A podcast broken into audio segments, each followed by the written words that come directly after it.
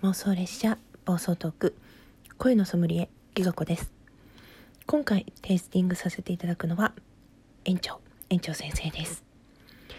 園長先生の声ってねすごく落ち着いているとか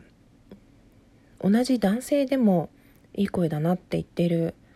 話を聞いたことがあるくらいみんなが虜になっちゃうようないい声なんですけど私景色としては、えー、どこかどこかのビルの上から夜景を見下ろしているイメージなんですよね。見上げる星空じゃなくってこう人々の営みを優しく見下ろすそんな視点の夜景。そう夜なんです。まあ低い声の方夜になりがちなんだけどなんかね園長先生の声ってもちろんいい声なんですけどなんか少しね切なさというか寂しい感じが含まれている気がしてこれは勝手な私の感覚なんですけどその、うん、なんていうのかな。ちょっとしたその寂しさみたいな言い方が悪いけど欠けているマイナスというかそこに何かこうやっぱり賭けなのかな、うん、たあの月で言うと欠けている満ち欠けの賭けね。満月ではない。どこかちょっと欠けた部分があってそこをみんな埋めたくなって集まるんじゃないかなっていうかその何か寂しさとか悲しさとかそういうものを知っている。だから自分の同じような寂しさとか喪失感みたいなものを埋めてくれるんじゃないかみたいな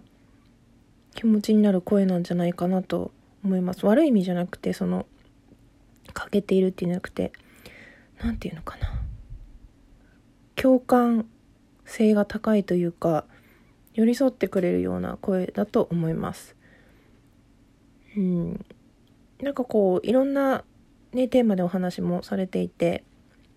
いつもいろんな人がわーって集まって盛り上がってるなっていう風なイメージなんですけど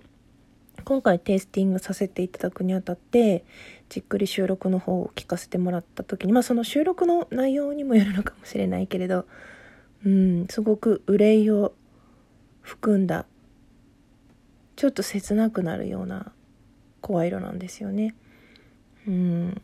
そこが多分人によっては色気と感じたりとても魅力に感じたりこう心惹かれるところなのかなというふうに思いました。なんかね、うん、ずっと聞いていたくなるような声だと思います。はい。こんな感じでいかがでしょうか。うん上手にできたかな。なんかねまあうまく言えないんだけど完璧じゃないというかいろんな経験をしてるからこそ持つこう時間の経過を重ねた色合いの声だと思います。はい。最後まで聞いてくださってどうもありがとうございました。ギガ子でした。